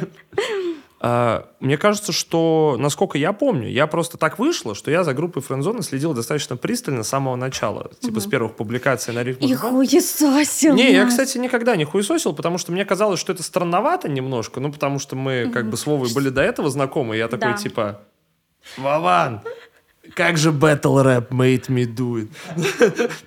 Вот, я подумал... Ты просто тогда был слишком серьезный. Ну, мы все, мы все были немножечко другими. Тогда как бы... Тогда было другое время, тогда мы читали рэп. Вот. Э, и я такой, типа, странно, ну ладно. Но я себе, короче, э, я просто почему запомнил, я посмотрел на это и такой, это не сработает. Типа, и это сработало, я такой, блядь. Видимо, я не очень хорошо умею предугадывать. У меня как бы чуйка плохо работает. И как будто бы сразу это был не то, что перманентный успех, но я помню, что буквально с э, первых песен все как-то типа заинтересовались, втянулись. Угу. Я помню, как типа начали расти подписчики, потому что, ну, опять же, как бы я следил за этим. А... Ну, это постепенно все было, на самом деле. Ну, это же в очень короткий период все равно. Это же не в ну, течение да. там пяти лет, да, ну условно. Ну, да. Вот год, в течение там год. года, например. Ты помнишь, как ты себя чувствовала по этому поводу? Что вот вы собрались как бы так, типа, попробовать что кого, и тут реально есть люди, кто, как бы, кому это нужно, кому это интересно. Ну, я не скажу, что я была там в каком-то э, удивлении, потому что... То есть ты знала, что тебе, как бы, что ты будешь Я не знаю, на самом деле я с самого начала, как только родилась, я думала о том, что э, возможно, из-за того, что я такой творческий, яркий человек, как будто бы мне суждено в какую-то в ту стезю попасть. И э, вот я попала. И когда, наверное, из-за того, что мы были там в париках, там и в каких-то образах, из-за того, что меня люди не узнавали вживую, но в интернете мы были популярны, для меня это не ощущалось как бум, типа огромный успех какой-то. Я такая, ну да, там э, столько-то там тысяч репостов, ну круто. Yeah, репосты да, бомба. И я репосты ВКонтакте. Но э, для меня это не было каким-то огромным бумом. Я воспринимала это как, ну, немножко как должное, потому что ну, песни же клевые, и вот их слушают, репостят, ну, все органично. Раз-два, и мы будем популярны, надо только постараться. И то есть потом на тебя это в один момент все свалилось, когда ты сняла парик, все такие, типа, будем узнавать тебя на да, улице. Да, да, да, немножко, Потом да. Э, в, Красноярске такие, нам не нравится песня «Бутылочка», мы сейчас будем вам всем мозги ебать. И так далее. Довольно, я помню, кстати, я, я все эти моменты просто, я сейчас вспоминаю, для меня это тоже такая ретроспектива. Ну да, было такое, было. Ты, кстати, видела пародию на бутылочку? Нет, я так и ни разу Серьезно? не посмотрела. Это я написал. На самом деле, типа... Я, я расстроен. Я уже это... говорила с самого начала, что для меня, типа, весь э, немножко негатив и хейт воспринимался очень тяжело в 19 и 20 году. И, типа, никакого зла не держу. Но на, на тот момент, когда там всякие а, на тот момент популярные блогеры что-то высирали в мою сторону и в сторону френдзоны. Ну, что я... высирали сразу? Ну, потому что я, э, как сказать, э, я человек, который слушает только кей-поп и который не подготовлен к популярной жизни. Для меня это воспринималось немножко не очень. Не, для меня это не воспринималось как кек. Сейчас я уже достаточно взрослый человек, и для меня все кек. Мне вообще все равно абсолютно. Типа, но тогда для меня было немножко так, типа кринж, не буду смотреть. Просто мне кажется, что штука в том, что оно не столько люди хотели какой-то хейт э, ну, выразить, сколько просто, но это был определенный культурный феномен, который нельзя было игнорировать. Ну да, Ну типа, да. если ты хотел какому-то, да, присосаться к хайпуле, ты mm-hmm. такой, вот, что сейчас, да, как бы, на какую тему можно порассуждать? А вот, типа, группа френдзон. Ну да, да, это понятно. Сейчас я это все прекрасно понимаю, но тогда я была маленькая, неопытная. И для меня это было так. Хотя ребята, ну, типа, кек и все. Ну, я на самом деле, мне кажется, все это достаточно спокойно переживала только благодаря Вове и Глебу. То есть, а насколько, какая атмосфера была в группе вообще, покуда она была? Насколько это все вот было действительно так? Мы постоянно Братски, были круто. вот так. Это, типа, действительно было так. Ну, мы до сих пор с Глебом общаемся с Вовой, и, типа, все ок. Ну, возможно, не так, конечно, близко, как раньше, но все равно все ок. И тогда раньше это было все здорово. У нас действительно была дружеская атмосфера, и было клево. Скучаешь? Ну, немножко, да. Э, я помню, что когда э, организовался первый тур Maybe Baby, это было лето 22 года, я такая, блин, а с кем я поеду? Это же будет не так весело, как раньше. А что делать? И тогда стал вопрос о том, что нужно найти диджея. И Валера. Как... извини, пожалуйста, просто. Факт существования диджея Валера меня... Что, очень нравится, ну, да? Блядь, Ну почему есть, типа, персонажи, вот смотри, есть персонажи Maybe Baby, Кроки Бой, Make Love и диджей Валера. Типа. Ну, было, нам, нам еще было очень смешно, если что. Мне до сих пор смешно. Мы такие, пиздец, разъеб полный. Вот. И, короче, стал вопрос о диджее. И было очень много вариантов, что там мой тур-менеджер может подиджеить, там э, есть еще там знакомая диджейка, которую можно позвать, и я думаю, блин, ну мне же надо, чтобы мне было весело. И Вова предложил мою лучшую подружку Настю. Говорит, давай ее обучим. И мы научили ее диджеить. И она поехала со мной в тур. Благодарна вот. за трудоустройство? Ну, конечно. Ну, я Блин. думаю, что она вообще и идеальный человек, потому что она, во-первых, она моя визажистка, во-вторых, она идеальный диджей, в-третьих, она идеальный шоумен на сцене, потому что она очень веселая, она супер круто улыбается, очень комфортно себя чувствует на сцене, и это клево. Как ты думаешь, почему... Э, такой неудобный вопрос. Как mm-hmm. ты думаешь, почему э, Майклав не смог так же творчески реализоваться, как ты? Отдельно от группы Френдзона? Ну... Хотя, казалось бы, знаешь, но типа небольшая ретрос... не ретроспектива, угу. смотря на то, что было тогда. У тебя вот... Э, отрываясь от тебя как от человека, у тебя есть два образа. Одна, как бы, девочка, которая недавно сняла парик и такая, я буду читать рэп, а другое, это как бы готовый чел с челкой, который трагичный, поет о любви. Угу. Казалось бы, как будто должен быть противоположный результат. Ну да, но мне кажется, что если бы он э, пытался реализовать свое творчество сольное именно прям после распада Френдзоны, то, наверное, у него было бы больше отклика. Но так как это произошло намного позже, то он не получил такого, как это, хайпа, назовем это так. То есть вопрос чисто в своевременности? Наверное, да. Ну, честно, не знаю. Я вообще. Для меня кажется, что э, хайп какой-то музыки это настолько рандом, что вообще непонятно. Я думаю, что у него в любом случае есть шансы, и все будет у него круто. Мне просто кажется, что все продюсеры на все времена стараются поймать удачу за хвост. То есть я столько просто видел рассуждений про формулу хита, про угу. то, как правильно написать песню, сколько слов должно быть в припеве, сколько он должен длиться и так далее. И до сих Трек пор... не больше двух минут. Ни в коем случае, да, припев не больше шести слов. Обязательно должен быть. А, ты очень далеко от своего образа из френдзоны, особенно сейчас. Ну и в принципе, как бы, как, как так вышло? Почему? Ну, то есть, а... э, почему показалось, что это сработает? Как это? Как тебе кажется? Ну, на самом деле не было такого, что мы собрались огромной командой и такие, так, как будет выглядеть Maybe Baby, как она будет разговаривать. Это все, типа, происходило с моей стороны, Типа, я такая, я хочу быть анимешницей. Все, я буду анимешницей. Я хочу вот такие-то приколы в своих клипах. Я, типа, их сделаю. Я хочу то-то. Не было такого, что там э, меня там э, Раймс или Вова как-то ограничивали в чем-то. В приколах. Да, да, типа в приколах. Я вот хочу это говорить, я буду это говорить. И это сейчас я, может, как-то разговариваю более открыто и серьезно с тобой, но в любом случае к своему творчеству я отношусь немного с какой-то э, сумасшедшей такой скринкой. И мне всегда хочется сделать то, чего э, не было, или то, чего, по крайней мере, у меня не было. Мне каждый раз хочется сделать какую-то ступень. Вот у меня еще не было вот такой штуки, я ее сделала. Вот я еще не пела так, я сделаю. Я еще не читала так, я сделаю. Тогда я читала вот так, а сейчас я зачитаю еще в 10 раз лучше. Я типа буду стараться, чтобы быть еще круче. Мне всегда хочется себя перепрыгнуть. Ты довольно хорошо читаешь рэп. Спасибо. Как научиться читать рэп с нуля? Не знаю, слушать Галата. На самом деле... Любимая ну, песня Галата? Любимая песня Галата? Кобейн. На самом деле просто, э, во-первых, я считаю, что у меня отличный, как я в самом начале говорила в интервью, что у меня отличный дар к пародированию. И мне кажется, из-за того, что я очень хорошо знаю свой голос и свои способности, я могу сказать, могу я вот сделать вот э, это, зачитать так-то или нет. И э, плюс еще мои тренировки, репетиции, занятия вокалом, дают о себе знать. А как у тебя есть рэп-тренировки? Были рэп ли у тебя вот, да, именно когда ты Нет, такая? я э, хожу на вокал уже, наверное, два-два с половиной года, где-то так.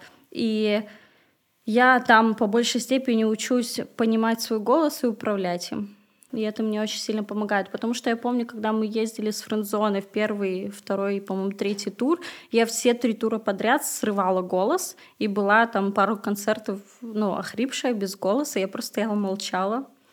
Да, и это было... И это хорошо, что еще, типа, есть там Мэйклав и Кроки, которые могут попеть. А сейчас бы так это не сработало. И когда я только начала заниматься своим голосом, я поняла, как нужно работать, как нужно извлекать звук, и поэтому сейчас у меня все хорошо, таких проблем нету. Мне просто почему интересно про твои рэп-скиллзы спросить, потому mm-hmm. что, ну, правда, во-первых, я вижу прогресс, потому что по воле как бы я очень много реакций снял да. на... Я, я видела, я все видела. Спасибо огромное. Они... Но я, если что, очень сильно стараюсь. Мне всегда хочется себя перепрыгнуть и быть круче, круче, чем все. Насколько ты вообще погружена в рэп не с точки зрения формы, то, что с точки зрения формы, как мы видим, все угу. в порядке, с точки зрения содержания. Насколько тебе вообще рэп-культура интересна? Как?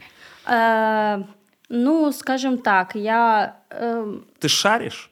я, я достаточно мало музыки слушаю в целом. Даже свой любимый кей-поп я сейчас почти не слушаю. Это вот последние, наверное, 2-3 года такое что я не знаю из-за чего, либо из-за активной своей музыкальной жизни я перестаю слушать музыку. То есть нет такого, что я еду в такси и в наушниках слушаю новые треки.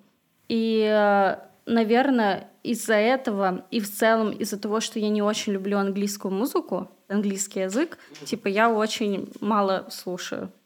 Я, кстати, мы говорили по поводу профессионализма и о том, что шарю или нет. Угу. Вот, наверное, это такой момент, что я не капец какой шарящий человек.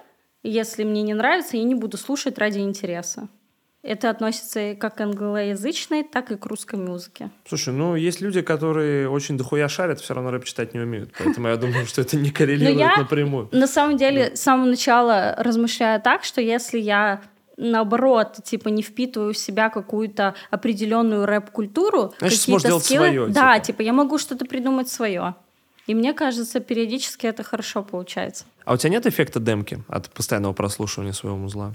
А, немножко есть. Ну такое. что вот, типа, друзья, для тех, кто не знает, во-первых, вы, наверное, поняли ко второму часу, что это VS Rap подкаст. Меня зовут Федя Букер.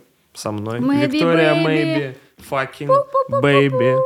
Сегодня как бы обсуждаем сегодня серьезный рэп-разговор, друзья. Мы рэп talk, straight shit, no cap.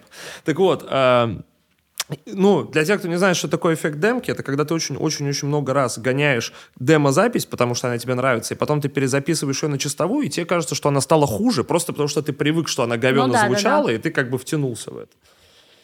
Ну, я не скажу, что у меня э, сильный этот эффект. Скорее, он очень слабый, но бывает такое в каких-то определенных моментах, э, якобы вот конкретная строчка звучала типа лучше, чем типа есть. Но не такой сильный эффект. Наверное, потому что я уже научена временем. В небе гром, это я завожу Евангелион. Смотри, НЛО, мы летим на корпоратив. Белый дом. What's up? Мы delicious. Здесь все мои парни. Welcome, bitches. Хоу-хоу. Merry Christmas. Бойчики добавляют maybe wishless. Кукла, брат, сопляжу, лалипап. Бритни за меня вернулась в рехаб. Пластика, но не про губы и зад. Бой, зацени, как сажусь на шпагат.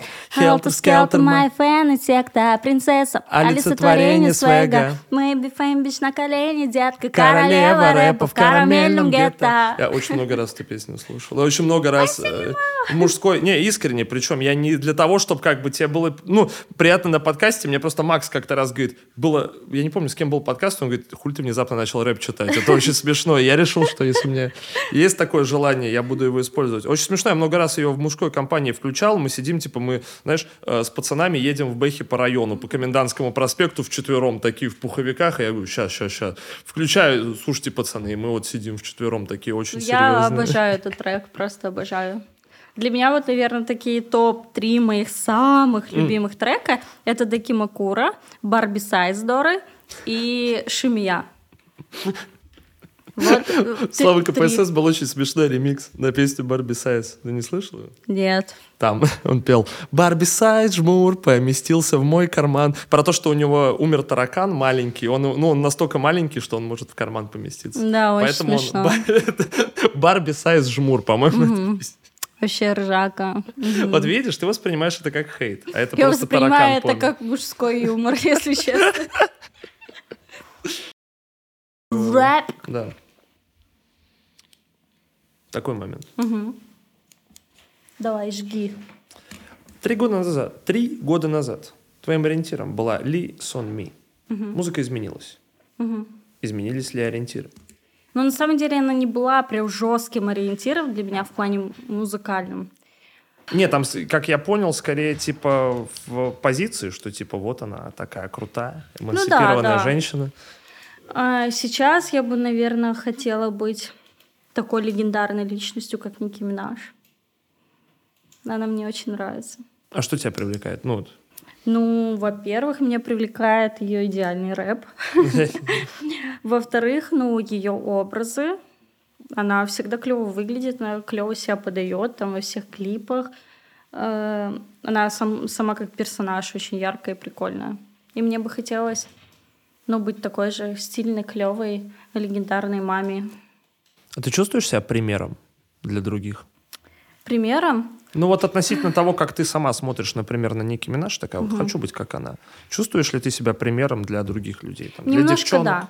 Потому что мне бы хотелось все равно быть каким-то таким а, стандартным, стандартным для девушек, которые хотят э, э, писать рэп в русской индустрии, в русскоязычной. И мне кажется, что я хороший пример для них. Я на самом деле всегда очень сильно поддерживаю девочек. И если кто-то посмотрит на меня и такой, я хочу также читать рэп, или я хочу быть такой же клевой, было бы здорово. А, у меня вопрос. Мне кажется, немного странный, но достаточно Давай. интересный. Мне пришла такая мысль. А, что у тебя достаточно выверенные визуальные образы. И в Инстаграме, в клипах прям все очень-очень четко, очень визуально правильно, так прям профессионально сделано. А, Тебе не кажется, что из-за того, что ты везде настолько визуально выверена, людям, которые будут на тебя ориентироваться, будет трудно принимать себя такими, какими они есть? Потому что невозможно за пределами, мне кажется, инфополя быть идеальным все время. То есть ты считаешь, что я идеальна? А, Я считаю, что ты стремишься к идеалу. Я думаю так, что как бы это работа на результат, скажем так. На самом деле я просто показываю свои, э, как это, идеальные черты. А если сравнивать меня с прошлой, э, там Maybe Baby 2019, то я сейчас вешу больше, я выгляжу В больше. игре, в рэп-игре или просто? Я достаточно...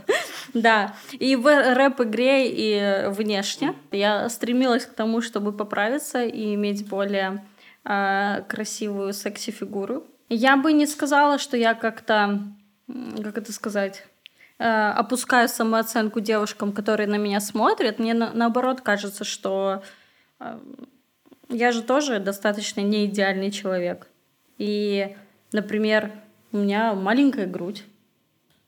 И я хочу, чтобы девушки, которые смотрели на меня, все равно думали, что они офигенные, потому что они такие, какие они есть. Что еще тебе кажется не идеальным в себе? Ну, если не Себе? секрет, просто мне кажется, об этом тоже интересно порассуждать. Ну, у меня не очень ровные зубы. О, понимаю тебя, здорово тебя понимаю. да. Пусть они не мои, и они хорошие, но они не идеально ровные. Э, Фигура, конечно же, хо- хотя я себя ощущаю очень хорошо. То есть я добивалась того, что у меня есть. А что еще? Что еще? Пу-пу-пу. После коронавируса у меня очень много волос выпало. Да. Серьезно? Мгм. Это, конечно, незаметно, ну, как мне кажется, но э, по густоте они стали немного реже. Меня начало пугать то, что мне люди стали рассказывать, что, типа, перенеся ковид, можно потерять, э, можно отупеть. Ну, то есть, что реально у тебя сложнее, короче, Мне кажется, связи что строить. я сложнее начала разговаривать. Ну, реально так. Мне на самом деле в один момент начало казаться, что как будто я немножко отупел от ковида. Как будто вот реально, типа, о- острота мысли, именно скорость, вот просто ты тебе что-то прям стал... Да, я не успеваю за своей мыслью. как будто бы я очень часто путаю окончания, и это, ну, не потому, что я там тупая, а просто потому, что мой мозг еще не успел сформулировать то, что я хочу сказать. Смотри, такой момент, тоже достаточно сложный вопрос, угу. но, ну, такой, непростой, да, как бы не этот, э, не позитивный, ага. но мне интересно. А, у тебя угу. достаточно откровенные образы угу. в Инстаграме. Я часто, я просто, я подписчик паблика Рифма и Панчи. Я считаю его это важный, короче, такой э, лакмусовая бумажка общества, потому что это большой паблик. Что интересует людей в паблике Рифма и Панчи, то, в принципе, людей интересует в среднем по палате. И там очень часто твои какие-то откровенные фотографии, все там, мужики, навалите лайков, Вика ага. сфоткалась в новом образе. Не кажется ли тебе, что это, ну, такая чистая объективация женщины? Просто вот, ну... А, нет, не кажется. Я бы хотела, чтобы женщины и девушки, которые смотрят на меня, знали, что они красивые, что любое женское тело прекрасно, и что в этом нет ничего такого. Почему мужчины могут там показывать свой пресс, фоткать себя в трусах на пляже, а типа я этого не могу. Это сразу воспринимается, как, как будто бы я какая-то шаловела. Ну, так не должно быть. Я считаю, что любое э, тело, пусть это мужское или женское тело, должно восприниматься нормально. И да, я э, делаю такие фотосессии, я так фоткаюсь просто потому, что я себя люблю, потому что я клевая, мне я себе нравлюсь. И это здорово. Ну, безусловно. Ты смогла бы позволить себе не идеально выглядеть на камере? Вот в публичном пространстве, типа... так.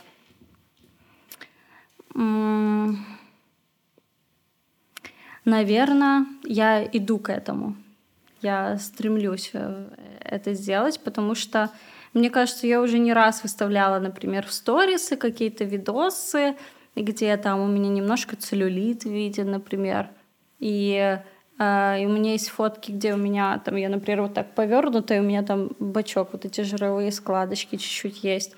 И для меня это все равно нормально. То, что там соски просвечивают, потому что вот э, по поводу сосков. Да, да. Пожалуйста, про соски давайте поговорим. Я уже около трех лет не ношу лифчики, потому что они просто ужасные и неудобные. И я вообще жесткий хейтер лифчиков. И Uh, они очень опасны для женщин в целом, потому что они развивают рак, какие-то опухоли из-за того, что они давят очень сильно, особенно девушкам, у которых большая грудь. Если еще неправильный лифчик подобрать, то это очень опасно для женщин. И я э, в себе развила такую привычку не носить лифчики, и не ношу их до сих пор, и чувствую себя просто идеально. Поэтому мне хочется, чтобы и мужчины воспринимали женское тело более просто, и женщины воспринимали себя как э, объект, который создала природа, и чтобы они любили себя такими, какие они есть. Как объект или все-таки как субъект? Субъект, субъект. Можно ли считать этот подкаст и наш такой, ну, достаточно откровенный разговор еще одним шагом в твоем процессе принятия себя как э, человека с недостатками? Я думаю, да. Я каждый раз, когда делаю как какой-то видос или какую-то фотку, где немножко видны там мои там кривые зубы или немножко видно мой животик или что-нибудь такое. Э, я советую со своим ближним окружением, и они все говорят, что ну все круто, ты красивая, и как будто бы никто на это не смотрит. И ни разу не было никаких негативных комментариев по поводу моих законов, от которых у меня в голове никто не обращал на это внимания. Смотри, кажется ли тебе, что вот эта твоя позиция э, противоречит твоей же фразе «я не картинка, слушайте мою музыку», которую ты сказала на пушке? Угу. Вот этот как бы, э, скажем так, визуальный поток. Вот. И в целом э, как бы желание себя выверить ну, я думаю, что артист все равно воспринимается немножко как картинка, любой абсолютно. И я просто рада, что то, что делаю я, воспринимается хорошо, а не в каком-то негативном формате. И э, любой мой клип, любая моя фотография, любой мой мув, он воспринимается э, очень позитивно. Если бы, наверное, это э, воспринималось как-то негативно, либо с каким-то осуждением, я бы, наверное, задумала, что я делаю что-то не так. Но из-за того, что я получаю очень позитивный фидбэк, все клево. А что круче, э, мув красивый, но не искренний, или мув уродливый, но от всей души? Наверное, смотря какое творчество. Наверное, ну, для тебя, так. например. Для меня? Да. Ну, не знаю, мне, наверное, э, в целом сложно показать себе некрасивые, потому что я идеальная. Я идеальная красотка. Ну ладно, э, на самом деле я не думаю, что существует такое понятие, как некрасивый. Э, это все еще, если человек подается, показывает свои какие-то некрасивые черты лица, ну, в плане стандартов, это все равно искренне подается с его колокольни. Поэтому я думаю, что главное быть искренним. И если человек хочет вот показать себя с такой стороны, то значит это круто. Тебе не кажется, что в итоге как будто бы харизма побеждает красоту? И не, не столько да, важно, насколько конечно. ты красивый, сколько важно ну, то, насколько ты себя подаешь. Это сто процентов. Что... Я каждый раз вспоминаю Эда Ширена, потому что он не супер какой красавчик, но он настолько искренний человек, что в моих глазах он вообще ну, идеальный, кажется. Ну, вот он рыжий гном, и все люди, много людей любят рыжих гномов ну, на самом деле. он как споет песню ну, да, о любви, да. и ты такой, господи, какой, какой парень, мне ну, бы за него выйти. Потому что как будто бы его творчество больше да? его самого. Я в детстве, кстати, так думал, мне вот, меня тоже просто в школе заебывали по поводу внешности, но я не очень хорошо выглядел, типа прям не круто. И я в один момент заметил, что... Ты как... же был ребенок ребенком. Ну да, но это не ну, дети самые жестокие. У них вообще, типа, понимаешь, насколько да, лютые стандарты у детей. И я заметил, что когда я в один момент сходил по стриксе и переоделся просто в более конвенционально подходящую одежду, угу. ну, типа, так, как всем нравится, чтобы, да, угу. ты в среднем выглядел, ко мне стали лучше относиться. Ко мне меня перестали задрачивать, мне перестали ебать мозги. И мне это, для меня это было таким унизительным открытием. Я понял, что так люди встречают по одежке. И я не мог в это поверить, что тебе нужно просто переодеться, и к тебе будут относиться по-другому. У меня есть история. Давай, давай. Let's go. Кнопка. Короче. Горилла Energy? Нет.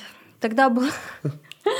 Тогда была эпоха а, вот этих э, конверсов, которые по щиколотку, да, такие угу, немножко угу. высокие. И э, мой папа ездил э, за границу, и я попросила его купить там конверсы высокие.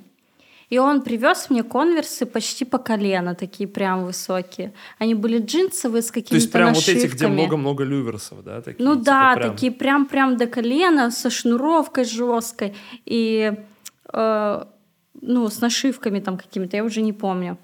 Я такая, ну ладно. И он привез, он такой, Вика, я привез конверсы. Я такая, немножко не то, что я хотела. Но он был настолько рад, что привез мне эти конверсы, и я помню, что меня позвали девчонки гулять. Я такая, ну ладно. Папа такой, ну ты их наденешь? Я такая, конечно. Это лето было. Я надела эти конверсы. Мы пошли гулять, увиделись там с парнями из нашей школы. И один парень сказал, что, типа, за пиздец на тебе одет. Я расплакалась и убежала домой. Блин, вот такая история. Мне сложно представить себе, чтобы я даже в детстве сказал, девочки, что за пиздец на тебя надет. Потому что я помню, что когда я был маленький, все девочки очень любили носить балетки, а мне до сих пор кажется, что, честно, это самая уродливая обувь, которая... Это пиздец. Нет, это душе, я не понимаю, почему это было популярно. Это просто ахуй вообще какой-то. Это, ну, блядь, это уродливее, чем кроссовки, менее удобное, чем кроссовки. И, ну, я, это как будто был компромисс между кроссовками и туфлями, но это mm-hmm. была хуйня во всех отношениях. Как, знаешь, вот эти вот... А, блядь, туфли-кроссовки с каблуком. Вот эти вот, которые как бы кроссовки... Блядь.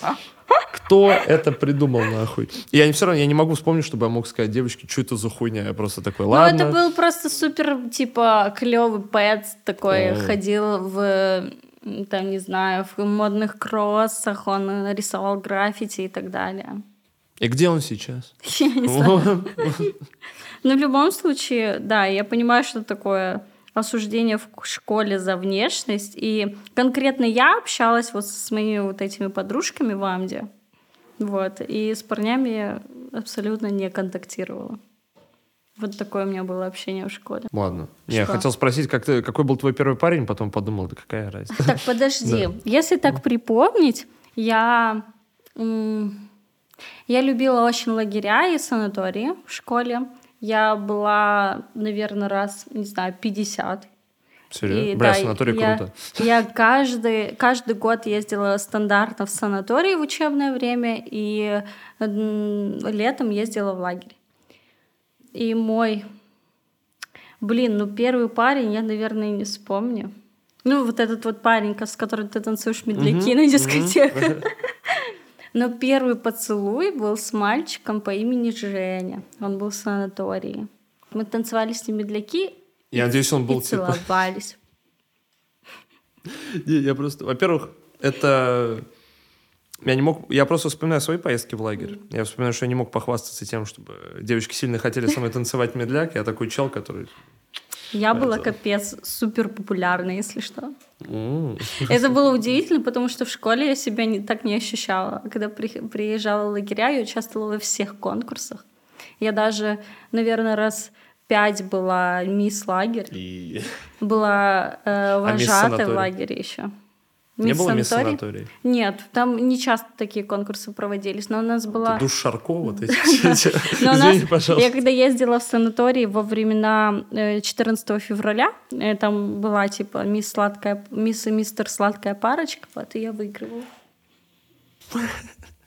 За это давали грамоту, медаль? Да, конечно, у меня столько этих всяких там этих ленточек, типа. У нас э, в Беларуси есть лагерь Орленок в э, Жабинковском районе, вот Брестской области. И я была ровно 10 раз в этом лагере в Орленок и выигрывала три раза ровно мисс лагеря Орленок. Мисс Орленок. Блин, пиздато вообще. Круто. У нас, меня не, меня не пустили бы в лагерь Орленок. Я вспоминаю, ладно, это... На самом деле это все очень хорошо. Замечательно. У меня есть более важный вопрос. Хотя мисс Орленок это, ну, блин. Круто, что я узнал это о тебе. Важно, это важно. Давай поговорим про музыку. Давай. Немножечко. Три топовых исполнительницы девочки из э, ну, русскоязычных, но нельзя называть ни Ксюшу и Дору. Три это очень много, если честно.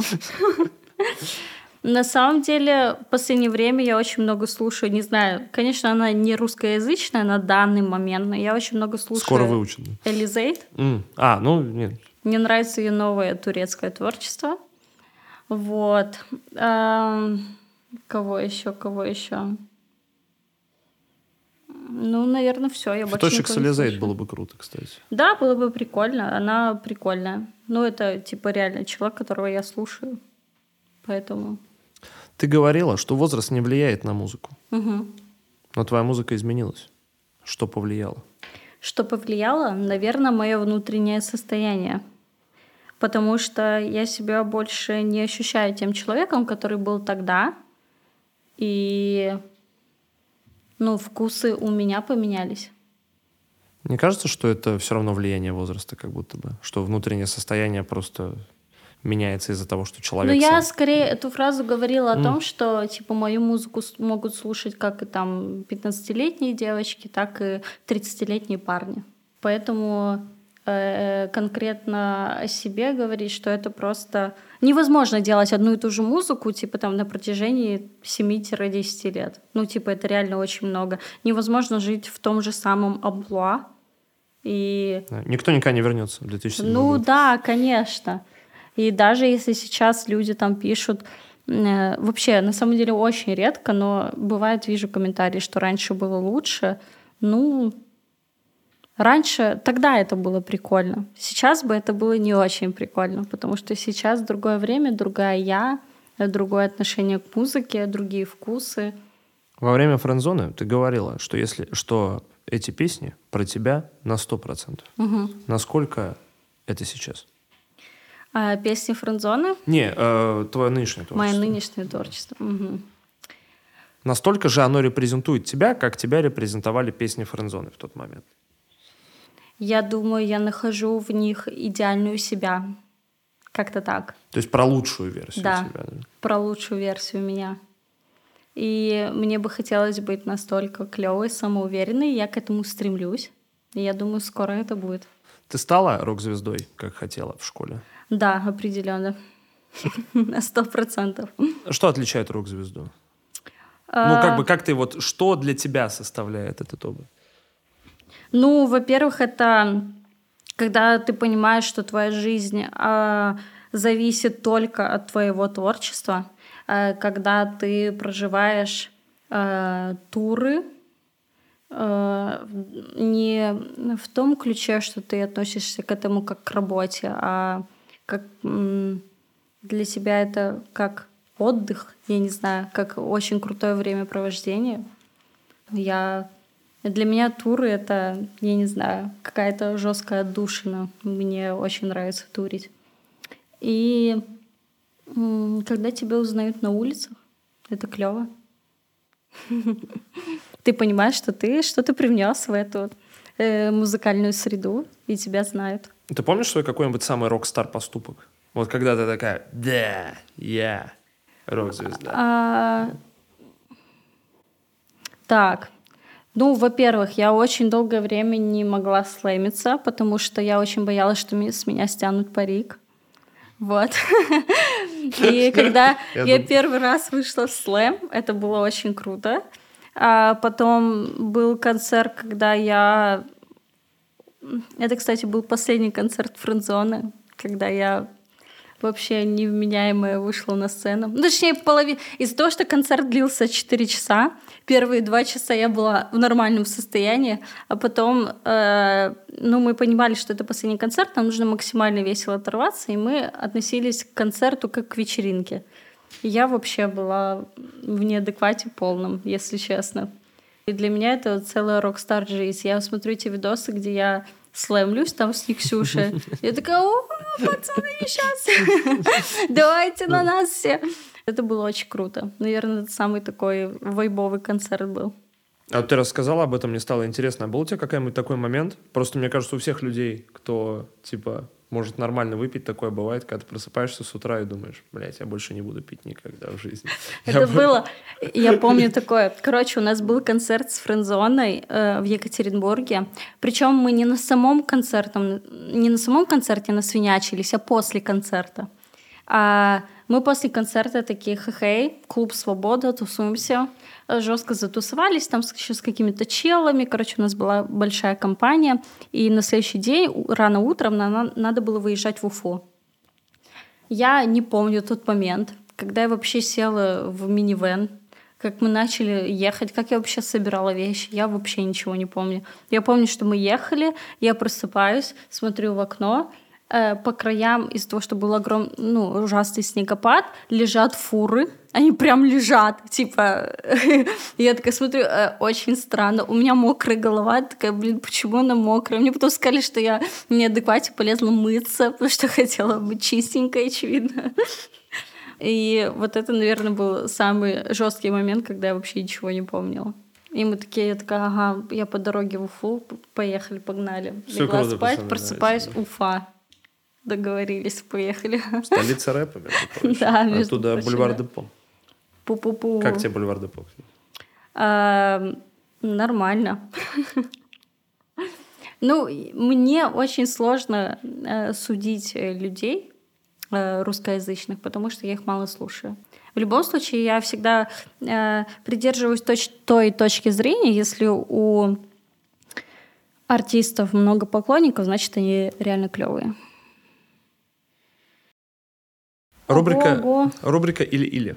Угу. Я задаю тебе вопрос, ну, задаю тебе вопрос, угу. он состоит из двух частей. Тебе нужно выбрать что-то одно. Угу. Нельзя не выбирать и нельзя выбрать оба. Угу. Надо сделать выбор. Давай. Окей? Тупак или Биги?